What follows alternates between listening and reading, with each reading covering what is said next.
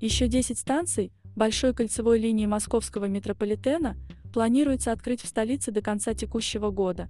Об этом сообщил заместитель мэра Москвы по вопросам градостроительной политики и строительства Андрей Бочкарев. Информация опубликована на сайте столичного комплекса градостроительной политики и строительства. До конца года мы откроем еще 9 новых станций БКЛ и станцию Каховская после реконструкции, которая также войдет в состав новой кольцевой линии. Сейчас на всех станциях продолжаются отделочные работы, тестирование инженерных систем, благоустройство прилегающих территорий. Работы находятся в завершающей стадии. Андрей Бочкарев сказал, что в планах на ближайшие два года строительство 58 километров линий, 25 станций и 3 электродепо. До 2024 года планируется завершить формирование и единого транспортного каркаса столицы, который будет включать в себя метро, железные дороги и хордовые магистрали.